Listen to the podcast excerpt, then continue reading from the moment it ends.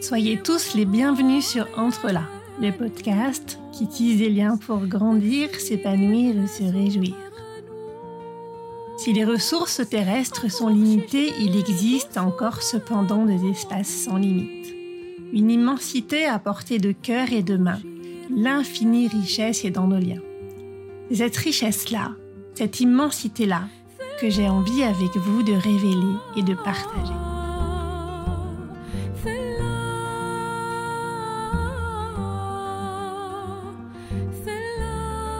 Pas, les périodes de guerre sont aussi des périodes de chaos, de non-droit, pendant lesquelles viols, rapts, tortures de femmes et d'enfants se multiplient.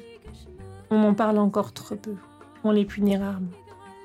Au début des années 90, l'Algérie a basculé dans un déchaînement de violences brutales, massives.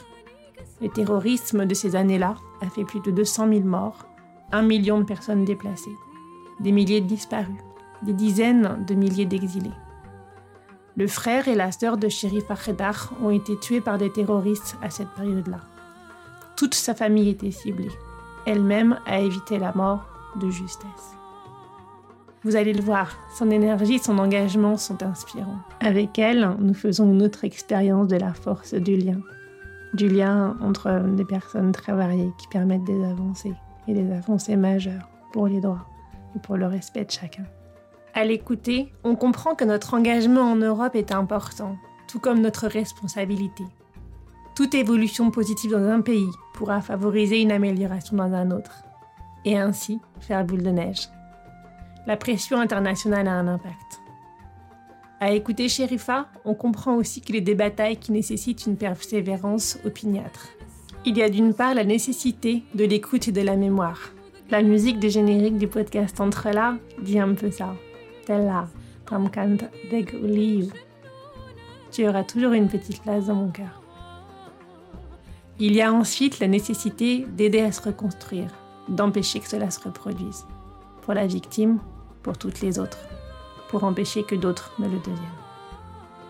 C'est long, ce n'est jamais définitif, mais malgré tout, c'est absolument nécessaire. En effet, impossible d'imaginer forger un monde fraternel si les femmes n'ont pas les mêmes droits que les hommes et si les violences faites aux femmes et aux enfants ne suscitent qu'indifférence et mépris. D'après l'ONU dans le monde, 736 millions de femmes, soit près d'une sur trois, ont subi au moins une fois des violences physiques et sexuelles ou sexuelles de la part d'un partenaire intime et ou des violences sexuelles de la part d'une autre personne. C'est 30% des femmes de plus de 15 ans. Et encore, ce chiffre ne tient pas compte du harcèlement sexuel. Les violences faites aux femmes touchent de manière disproportionnée les pays et les régions à faible et moyen revenus. Selon les Nations Unies, 47 000 femmes ont été tuées en 2020 par un partenaire intime ou un membre de leur famille, soit une femme toutes les 11 minutes. Très souvent, ces féminicides sont l'aboutissement de violences graves, de véritables tortures. Il faut avoir le cœur bien accroché pour les lire jusqu'au bout tant c'est difficile. Et pourtant vrai. Je vous ai partagé quelques chiffres, mais en Algérie comme ailleurs, il est très difficile d'obtenir des données exhaustives. Les femmes ne connaissent pas toutes leurs droits. Rares sont celles qui osent porter plainte, et même quand elles le font, encore faut-il que la plainte soit enregistrée et que tout ne soit pas fait pour les inciter à revenir en arrière, en leur faisant peur de perdre leur famille, leurs alliés, leurs enfants. Et puis il faut encore que le processus aboutisse. Comment dans ces conditions défendre ses droits? Comment être féministe dans un pays comme l'Algérie, encore très marqué par le patriarcat et la domination des hommes, tant dans les familles qu'au niveau du système juridique et politique? Voilà quelques-unes des questions que nous allons aborder avec Sherifa Redar, juriste, cofondatrice de l'association Jazairuna. Féministe depuis son adolescence, dans le sillage des mouvements des femmes, elle est engagée pour la lutte pour l'égalité des droits, la prise en charge des féminicides et la lutte contre les violences faites aux femmes. Chers auditeurs, ce podcast et cet épisode sont pour toi. Entre là.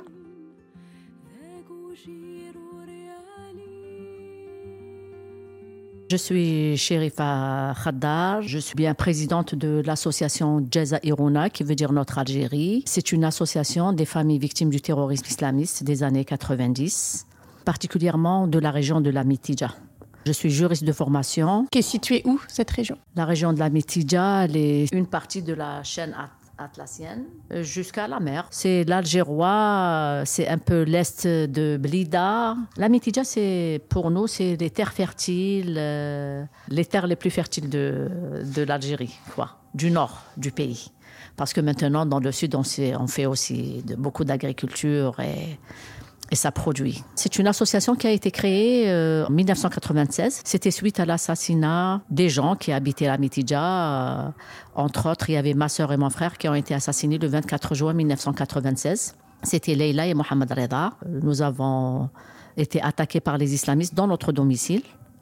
Ils ont assassiné ma sœur et mon frère et ont attaqué le reste de la famille. Donc euh, ma mère, ils l'ont laissée pour morte. Moi, j'ai réussi à m'évader et aller chercher les services de sécurité.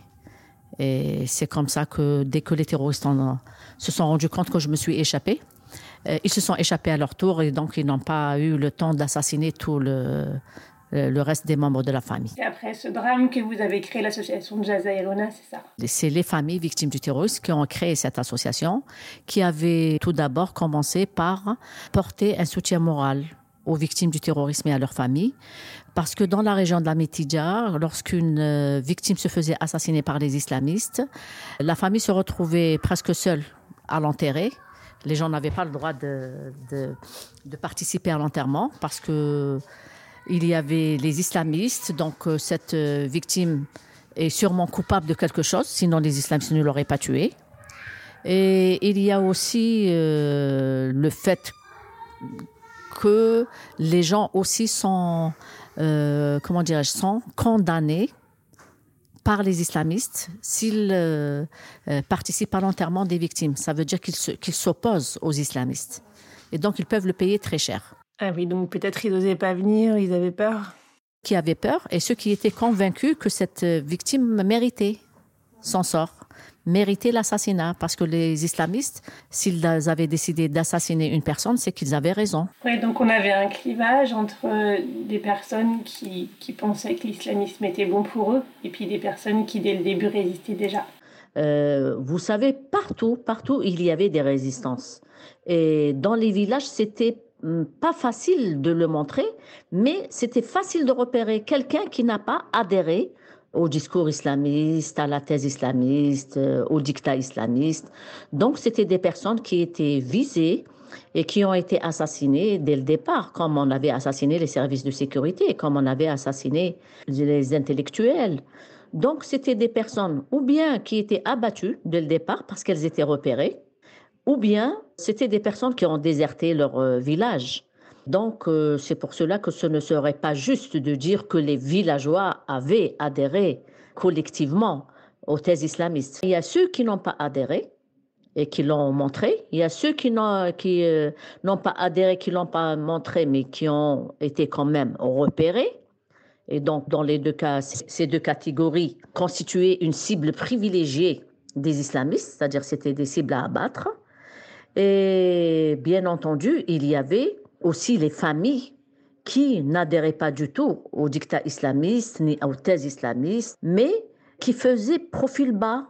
C'est des familles qui ont, par exemple, fait sortir leurs filles de l'école, qui les ont fait voiler, qui faisaient semblant même peut-être d'adhérer aux thèses islamistes, mais qui ne l'étaient pas réellement. Dès qu'elles trouvaient une solution pour partir, elle, partait. Et ce n'est pas, ce n'était pas possible de prendre armes et bagages et de partir du jour au lendemain avec femmes, euh, enfants. Euh. Alors dans ce contexte, qu'est-ce que vous avez décidé de faire? Voilà, notre association, quand elle a été créée, ce qu'on ce qu'on faisait, c'était parce que tout de suite, on avait installé euh, des bureaux dans toutes les communes de la ville de Blida. À l'époque, il y avait 29 communes. Et donc, on avait tout de suite commencé à alerter, ne serait-ce que la presse, lorsqu'il y avait des assassinats. Alors, on alertait la presse, on échangeait l'information entre nous, entre les bureaux. Et là, au minimum, il y avait des gens qui assistaient à l'enterrement de la victime. Et donc, elles étaient tellement nombreuses, les, les personnes qui assistaient aux enterrements, que les islamistes ne pouvaient plus faire des listes de personnes à assassiner, c'est-à-dire les listes des personnes qui ont assisté à l'enterrement. Parce que quand il y avait que de petits nombres, c'était facile de les porter sur les listes. Parce que les personnes étaient pistées par les voisins, par les cousins, c'était pas par des personnes étrangères au quartier ou bien à la famille ou non. Donc euh, c'est comme ça que euh, les listes je pense que les listes de, des personnes qui assistaient aux enterrements avaient cessé d'être placardées dans les mosquées. C'est la force du groupe. C'est la force du groupe, c'est la force du nombre. Et alors, dans cette période de terrorisme, il y a eu non seulement les assassinats, mais il y a aussi les viols des femmes, les viols des filles. Il y a un certain nombre de personnes qui faisaient tout comme il faut pour les islamistes, puis se sont rendus compte qu'on violait leurs filles. On a commencé à toucher à leurs filles. C'est leurs filles qu'on enlevait, c'est leurs filles qu'on violait. C'est leurs filles qu'on enlevait dans les maquis. Ce n'étaient pas les filles des villes. C'est les filles de, cette région de la Métidja, des villageois, qui, euh, qui assuraient la logistique des islamistes et qui assuraient les arrières des islamistes, qui avaient, été vraiment touchés. Et c'est pour cela que lorsqu'il y a eu les, les élections le, euh, en 95, c'était des kilomètres de queue pour, euh, pour aller voter. Et dans la Mitidja, je ne sais pas, euh, je ne me rappelle pas pour les autres régions, mais dans la Mitidja, parce que moi j'étais responsable de la cellule des élections à Blida, des, des files de, de, kilomètres de femmes, de, très tôt le matin. Et après, il y avait des hommes qui ont commencé à arriver. Pour aller voter, hein, c'est ça? Pour aller voter. Alors que euh, les islamistes à l'époque avaient bien décrété que si on votait, on le paierait. C'était de, de, la, de l'urne à l'urne. On passait de l'urne à l'urne. De, de l'urne de, des, élections, du vote, à la, au cercueil. Ouais, ça nous rappelle la phrase de Tahar Jaout que vous m'avez citée quand on a préparé cette émission ensemble. Le silence, c'est la mort, et toi, si tu tais, tu meurs. Et si tu parles, tu meurs. Alors dis et meurs. Donc, il avait dit si tu votes, tu meurs. Si tu ne, euh, si tu ne votes pas, tu meurs. Alors, vote et meurs. Voilà, ça, a été repris. Lui, il a été assassiné en 94, je pense. C'était en 94. Jaout. Il y avait vraiment un grand élan. Je ne sais pas si on peut appeler ça un élan patriotique, mais moi, je dirais beaucoup plus un élan anti-islamiste.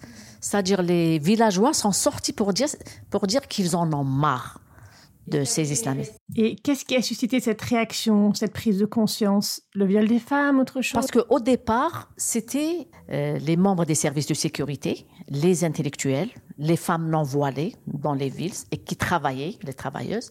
C'était, c'était ça la cible des islamistes. Donc les villageois ne se voyaient pas du tout la cible de ces islamistes-là. Donc, euh, un peu contraints, un peu peut-être euh, ils avaient, ils, y croyaient peut-être en cet État islamiste.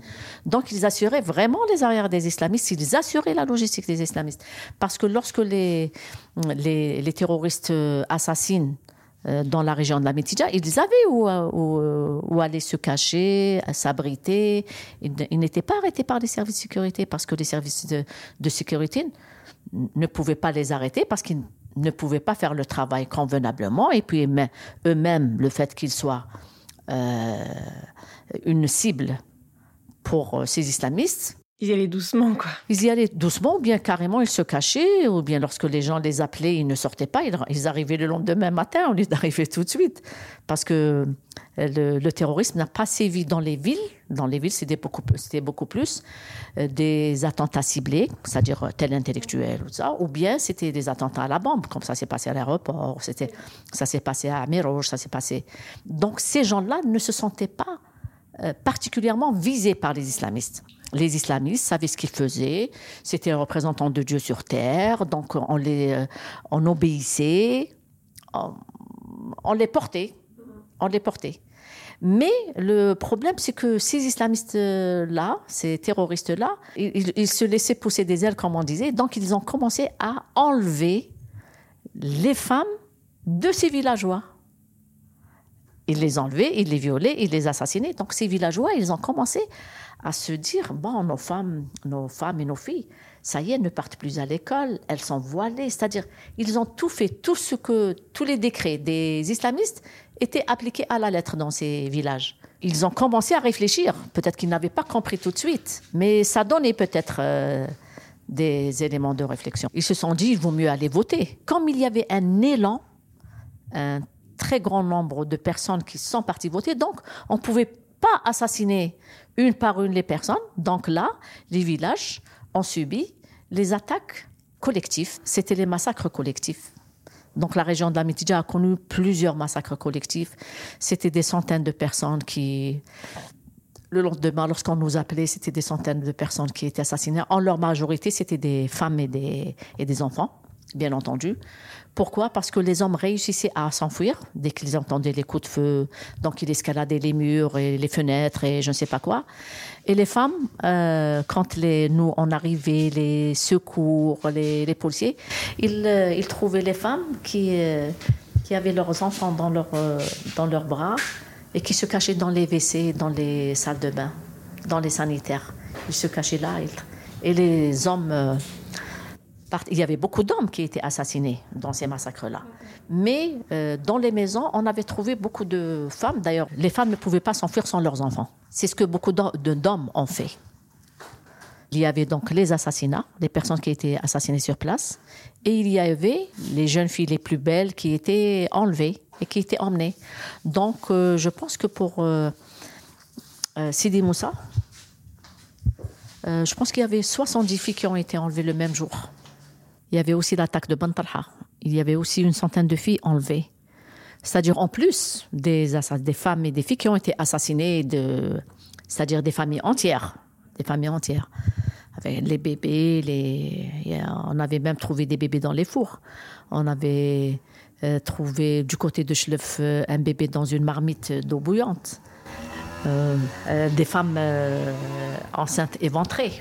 Donc c'est pour cela que maintenant, lorsqu'on parle de féminicide, que certains intellectuels ignorent cette partie de l'histoire de l'Algérie, de l'histoire euh, récente, nous n'arrivons pas à comprendre.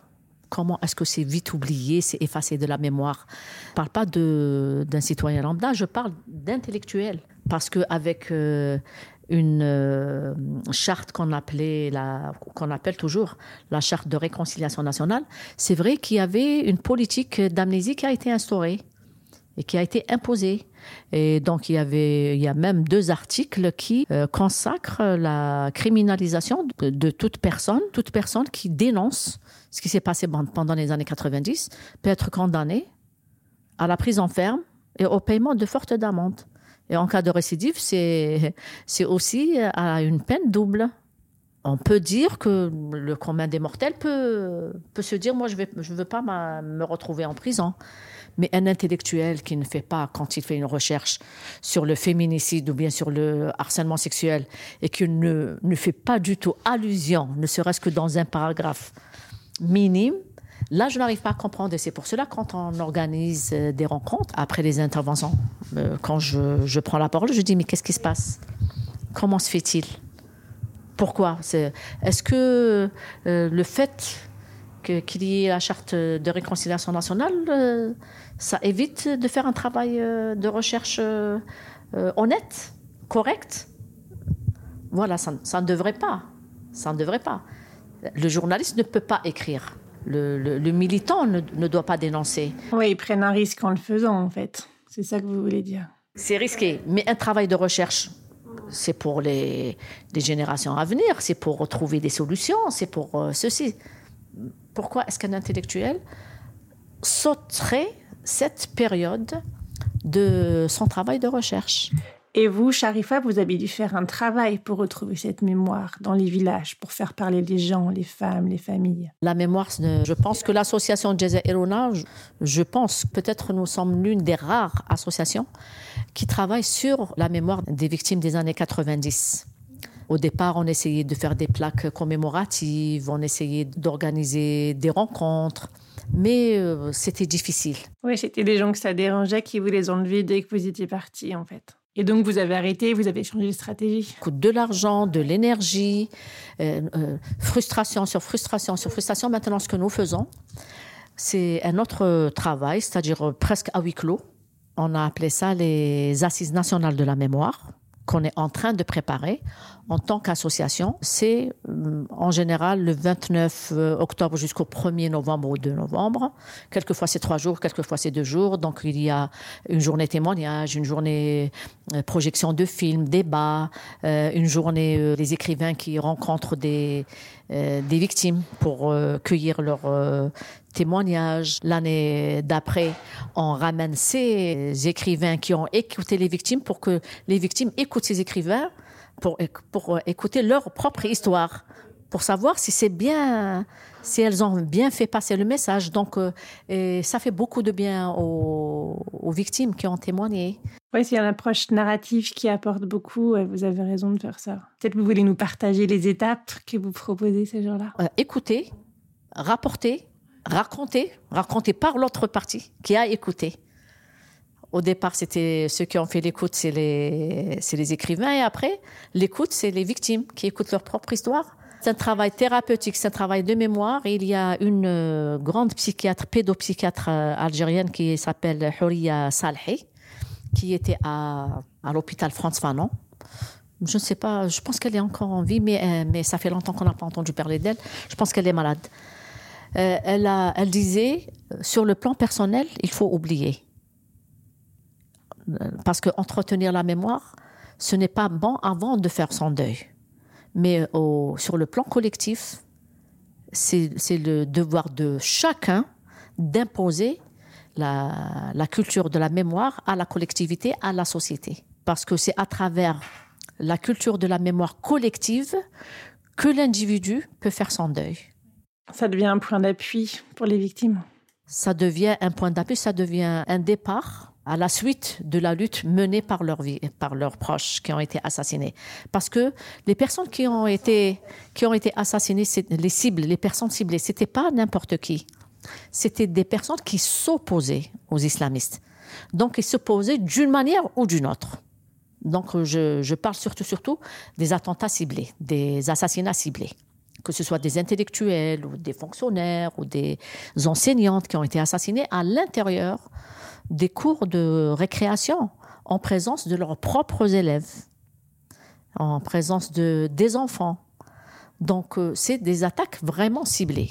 Il y a aussi les attentats, donc à la bombe, ça peut prendre tout le monde. C'est-à-dire, lorsqu'on brosse un tableau comme ça, euh, en général, c'est ça qu'on trouve comme catégorie de personnes ciblées intellectuels francophones, euh, magistrats, euh, fonctionnaires euh, des, des, institutions locales, les, et les membres du service de sécurité, comme je vous l'ai dit, les femmes non voilées. Et alors vous, Sharifa, au-delà du terrorisme, vous vous intéressez à la question féminine.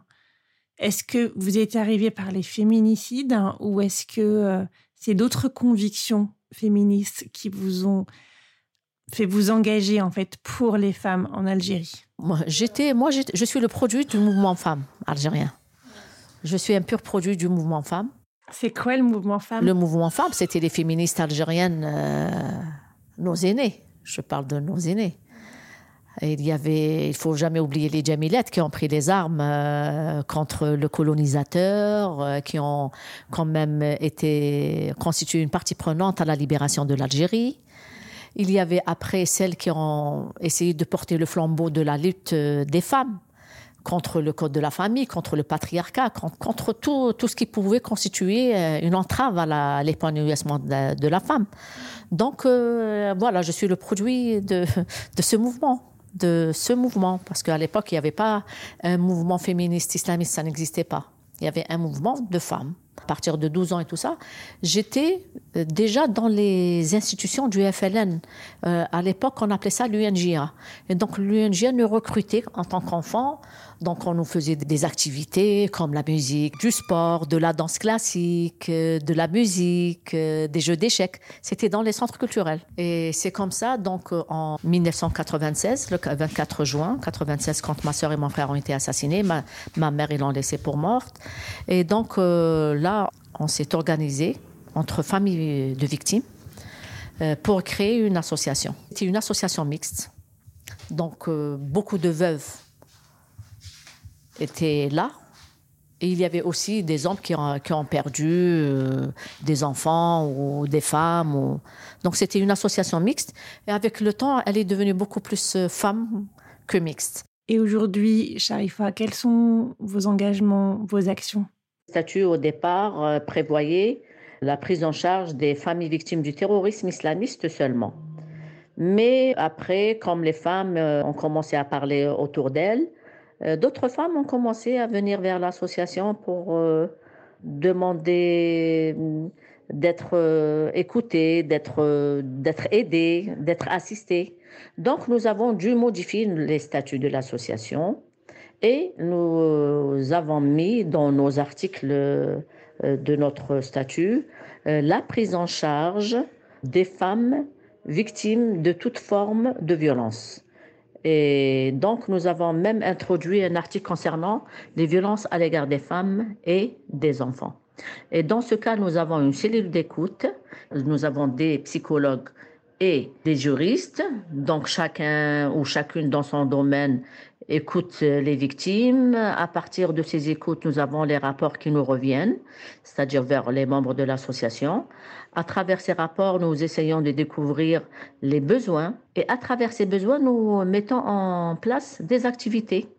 Donc, nous avons des activités de sensibilisation sur les droits des femmes. Donc, on prend des articles de la CETA ou des articles de, du Code de la famille, du droit de travail, euh, euh, du Code pénal, et qu'on essaie d'expliquer aux femmes par des termes euh, juridiques que comprendraient le commun des mortels. Donc, ce sont les juristes qui s'occupent de ça. Il y a des psychologues sur place. Et ça se passe surtout pendant des sorties en plein air organisées au profit d'une trentaine de femmes à chaque fois. Alors vous écoutez et c'est déjà précieux et nécessaire, mais à partir de cette écoute, vous essayez de transformer les lois. À partir de cette écoute fine, vous arrivez à comprendre où sont les besoins et où est-ce qu'il faut vraiment agir, intervenir et où est-ce qu'il faut euh, appeler l'opinion et euh, les instances publiques pour euh, transformer les lois et le monde et la vie en Algérie. À partir de ces sorties en plein air, nous organisons aussi des ateliers de réflexion et les ateliers de réflexion regroupent en général de jeunes chercheurs, des étudiantes, des étudiants de plusieurs universités, des féministes, des représentantes d'associations, des représentantes même d'institutions, de certains ministères. Et donc nous menons des réflexions en faveur euh, de tel ou tel euh, euh, sujet abordés par les femmes pendant les cellules d'écoute et pendant la vulgarisation de certaines, de certaines lois ou de certains articles de loi. À partir de ces réflexions, nous avons des documents rédigés euh, par des groupes ou bien euh, uniquement euh, après les réflexions, nous essayons de recueillir toutes les idées et nous, nous rédigeons des documents pour en faire des documents de plaidoyer. Et donc, euh, à travers euh, les, les, plaidoyers, ce que nous revendiquons, bien entendu, en général, c'est la modification de certaines lois, la promulgation aussi de certaines lois. Et le plaidoyer, on le mène euh, auprès des parlementaires, parce que ce sont les plus accessibles et aussi, on, peut aussi, euh, on le fait, on envoie au ministère, à la présidence de la République, euh, aux représentants des deux chambres. Ce sont les principales activités de l'association après celle de la préservation de la mémoire et de la culture de la mémoire. Et puis pour arriver à avoir un impact et trouver des solutions concrètes à des problèmes graves hein, comme euh, les violences sexuelles, les féminicides, vous vous êtes vraiment focalisé dessus par des actions très ciblé, hein, Nous nous sommes penchés sur euh, trois thématiques. La première thématique, c'était sur les violences sexuelles et donc sur les droits à mettre en place. Et puis nous avons travaillé aussi sur le phénomène du féminicide et donc euh, avec des propositions de modification de loi. Et là, euh, nous sommes en train, jusqu'au 10 décembre, nous avons travaillé sur le discours de haine contre les femmes sur les réseaux sociaux et donc, euh, à travers notre travail, euh, nous avons découvert que des féministes ont travaillé pendant les années 90 sur le discours de haine contre les femmes sur le journal euh, des islamistes de l'époque. Et donc, nous essayons de retrouver ce document pour l'introduire dans nos documents. Il s'agit de la charte des associations à s'engager à mener une campagne sur le numérique pour contredire le, discours de haine. Donc, nous essayons de publier quelques vidéos et peut-être aussi l'étude qui a été faite avant le 10 décembre, euh, journée internationale euh, de la Déclaration des droits de l'homme. Et surtout, ça rentre dans nos activités des 16 jours d'activisme contre les violences à l'égard des femmes. Le travail que nous menons, c'est un travail euh, colossal, euh, euh, fatigant, qui demande beaucoup d'énergie, qui demande beaucoup de ressources, qui demande beaucoup de patience. Mais je pense que nous arrivons à réaliser ne serait-ce que, que 50 ou 60 de ce que nous projetons de, de réaliser. Alors avec de nombreuses autres associations, vous avez réussi à changer un certain nombre de lois et de réglementations. On les mettra à la fin de l'épisode pour euh, les personnes qui ont envie d'avoir un tout petit peu de détails. Puis vous me disiez en préparant cet épisode, euh, c'est pas parce qu'il y a un droit qui est appliqué, d'une part parce que tout le monde le connaît pas, euh, que ce soit les femmes, les victimes ou les abuseurs, ou éventuellement l'entourage. Et puis, il y a le poids de l'entourage, c'est partout dans le monde, hein. le poids de l'environnement, les peurs des uns et des autres. Qu'est-ce qui fait à un moment donné que les femmes prennent le pouvoir sur leur vie et agissent et se battent pour que ça change? Je pense que les femmes euh, qui arrivent et qui poursuivent les démarches, surtout les démarches judiciaires, ce sont les plus persévérantes parce que c'est des femmes en général qui finissent par avoir euh, un soutien déjà dans la famille.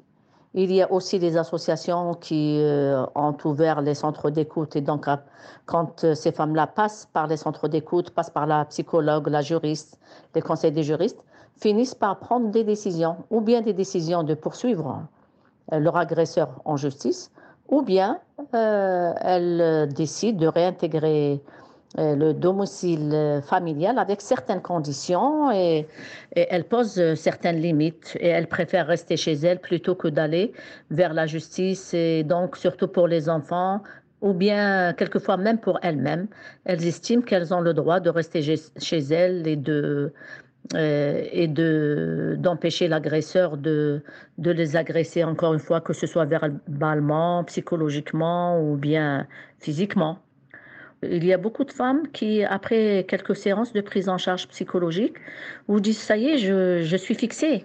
Ça y est, j'ai pris mes décisions. On voit que, leurs idées sont un peu plus claires, euh, déjà en les exprimant.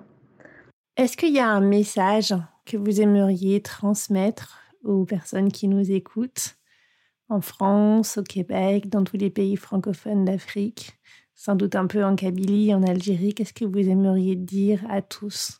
Je voudrais m'adresser aux femmes euh, du monde entier, aux femmes qui, sont, qui peuvent être éventuellement victimes, de prendre les choses en main, de faire confiance à l'entourage, de se confier, de demander de l'aide, parce que ce n'est que de cette manière qu'on peut éviter le pire.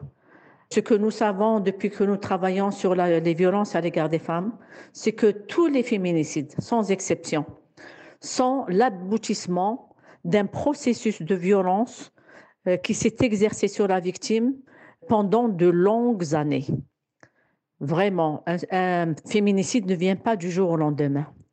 Donc, toutes les femmes qui subissent ou qui peuvent subir ou qui euh, éventuellement subiront une violence quelconque, elles ne doivent en aucun cas la minimiser, même si quelqu'un de l'entourage essaie de minimiser la situation violente. Adressez-vous à d'autres personnes, adressez-vous à des associations, parce que les associations de protection des violences, des femmes contre les violences, existent partout dans le monde. Il n'y en a pas peut-être beaucoup là où vous êtes, mais essayez de vous renseigner parce que par téléphone, on peut déjà dénoncer une euh, euh, violence par le biais de, des réseaux sociaux, par le biais de ces enfants qui vont à l'école. Essayez de trouver de l'aide, de l'assistance et ne vous laissez pas faire. Bon courage pour toutes les femmes qui subissent des violences à travers le monde. Je voulais comprendre comment les lois et les réglementations avaient évolué en Algérie. Chaque pays a sa culture, ses coutumes, son histoire et ses pratiques, et aucun ne part du même endroit que les autres. En Algérie, il y avait un code de la famille qui était euh, assez spécial. Et euh, en 3-4 minutes, Sherifa va nous brosser euh, ces, ces, changements. Alors, si ça vous intéresse moins, bah, je vous propose de passer à la fin de l'épisode. Et vous verrez, en fait, même si l'Algérie ne vous concerne pas spécialement, c'est assez intéressant de voir comment les choses bougent et dans quel ordre et dans quel sens. Surtout quand on les a comme là, très très rapidement, très globalement.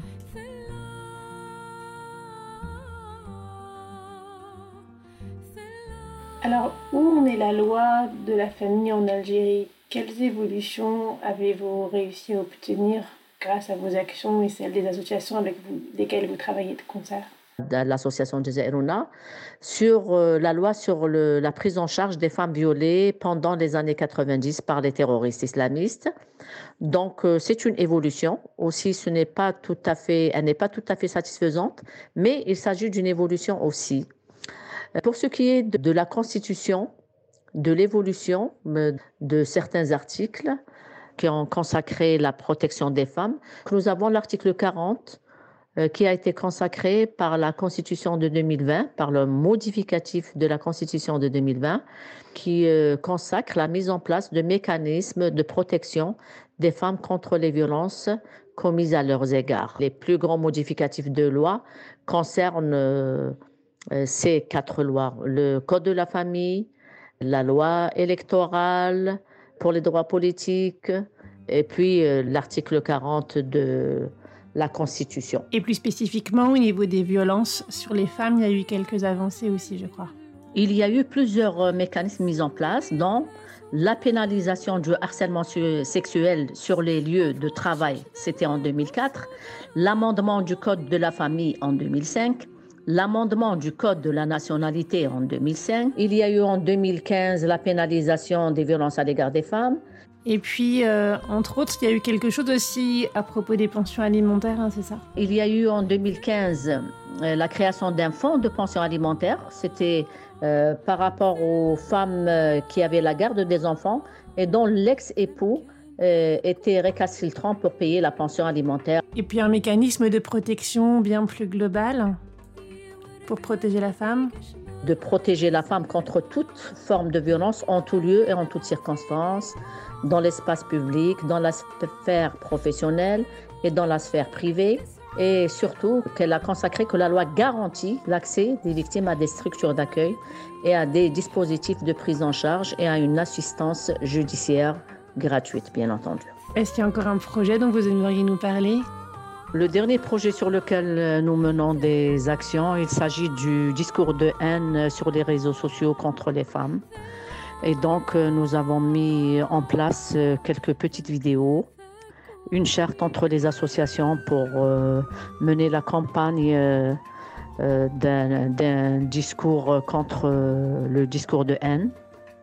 Et puis, nous sommes en train de préparer des recommandations pour faire un plaidoyer afin de modifier euh, la loi sur le discours de haine et de prendre certaines euh, dispositions pour mieux protéger les femmes contre les discours de haine.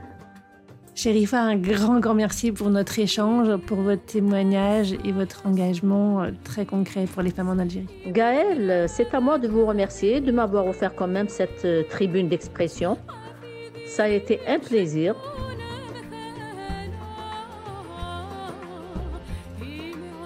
Si vous voulez contacter Sherifa Khadar, en savoir plus sur ses actions, vous trouverez, comme d'habitude, tous les éléments dans la description de l'épisode. Ce podcast n'est pas seulement le mien, c'est aussi le vôtre, c'est le nôtre. Si vous voulez contribuer, intervenir, proposer, contactez-moi. Si vous avez aimé cet épisode, partagez-le autour de vous, mettez des étoiles pour le noter et abonnez-vous pour ne pas manquer les prochains. À très bientôt!